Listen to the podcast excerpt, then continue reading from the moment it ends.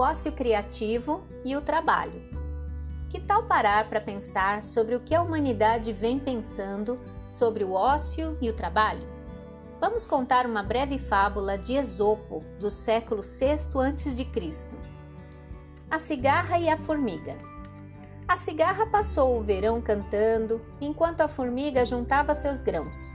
Quando chegou o inverno, a cigarra veio à casa da formiga para pedir que lhe desse o que comer. A formiga então perguntou a ela: E o que é que você fez durante todo o verão? Durante o verão eu cantei, disse a cigarra. E a formiga respondeu: Muito bem, pois agora dance. Moral da história: Trabalhemos para nos livrarmos do suplício da cigarra e não aturarmos a zombaria das formigas. Na versão de Esopo aqui apresentada, a mensagem é da importância do trabalho como símbolo do sofrimento, mas também da previdência e da honra, enquanto o ócio era visto como vergonhoso. Agora, uma versão atual da mesma fábula. Siga Amiga, Formigarra, de Glória Quirinos, 1993. Versão adaptada. Quando a cigarra era só cigarra, era uma cigarra só cantadeira, só seresteira, só sonhadeira. Cigarra sempre na eira do vento do verde do arco da íris, cigarra sempre em pé no vento, tardeando à toa encantamentos. Esta cigarra, que era só cigarra, morreu sentada na cadeira de balanço.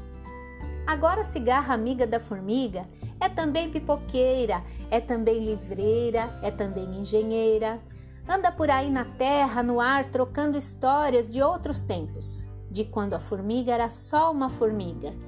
Quando a formiga era só formiga, só trabalhadeira de sol a soleira, era uma formiga só, carrancuda, só enfiladeira, era uma formiga sempre na beira da vida, do verão, da festa. Morreu de infarte formigante, Agora, formiga amiga, é também feirante, é também fogueteira, é também dó, ré, mi, sol, fá, sol, lá, cieira. Andam por aí na terra, no ar, trocando histórias de outros tempos, de quando a cigarra era só uma cigarra. Comparando as duas versões, vemos que a ideia de ócio mudou.